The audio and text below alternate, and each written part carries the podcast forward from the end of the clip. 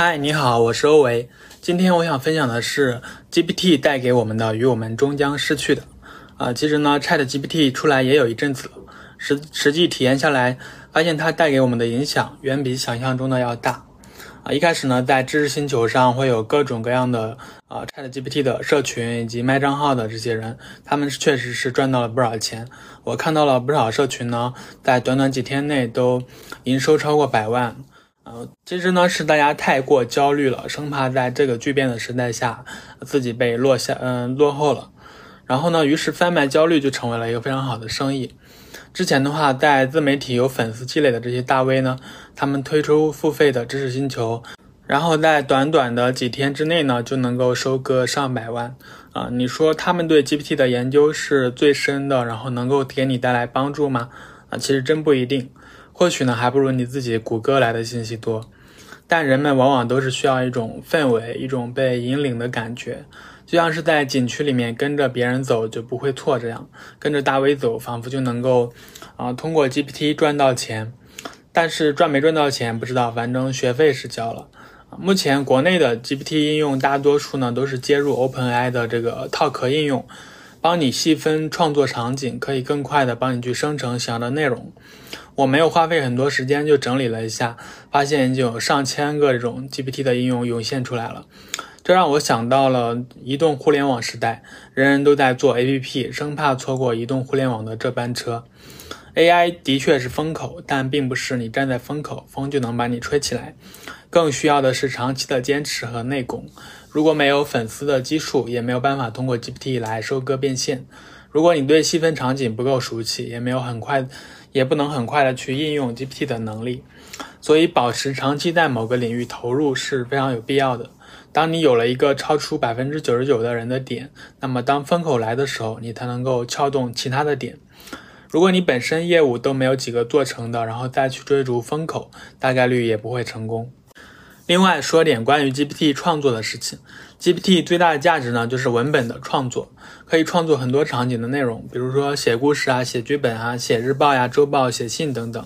以前你苦思冥想一篇文章可能需要一个小时，那 GPT 呢，一分钟就能给你生成一篇，并且内容质量超过百分之八十的人，可能你自己花时间去打磨的文章能达到九十分，用 GPT 生成的可能只有八十分、七十分，但 GPT 胜在效率更高。一分钟就可以完成。你可以基于 GPT 的内容进行二次的优化，也可以输出九十分的文章，但是呢，用时更短了。这其实就是创作效率的升级，这也是跨时代的升级。就像当初美团在餐饮行业的信息升级，打电话也可以订外卖，但花费的时间很多，选择菜品不直观。使用美团外卖 APP 则可以很快的搞定，并且体验更好。啊，王鑫当时说过，你为每个人节省了一分钟，那么当你有很多用户的时候，你就能够创造出天量的价值。GPT 呢，它为创作者节省了大量的时间，这意味着往后的内容创作市场会更加的激竞争会更加激烈，内容数量也会爆炸性的增长。你无法区分哪些内容是人类创作的，哪些是 AI 创作的，创作成为一件更低门槛的事情，这也会把创作者拉下神坛。那么与此同时呢，渠道的话语权将会越来越重，会更加重视信息的分发。GPT 生成的内容呢，其实大部分是客观的信息，也就是说我们这个世界确定性的信息。那么，嗯，原对于原创作者的话，其实很多主观类的信息和判断，GPT 是无法替代的。那么这类内容的话，我相信在未来的话会有更大的一个价值。另外的话，随着 GPT 人工智能生成的内容越多，那么未来的话。啊，人类纯原创生的内容会越来越少，那么是否是物以稀为贵？那么纯原创的内容是否会价值越来越高呢？这也是值得去思考的。这是一个注重效率的时代，人人都想更快、更速度更快一点。然后现在连写文章、画画这种个性化的创作也可以变得非常快。那么内容消费者他们的这种。呃，内容消费的阈值是不是也会被逐渐的拉高？那么像 AI 生产出来的这些内容，会不会逐渐也像街边的快餐一样，让人没有胃口？那么人类创作内容是否到时候会有着更大的价值和更大的市场？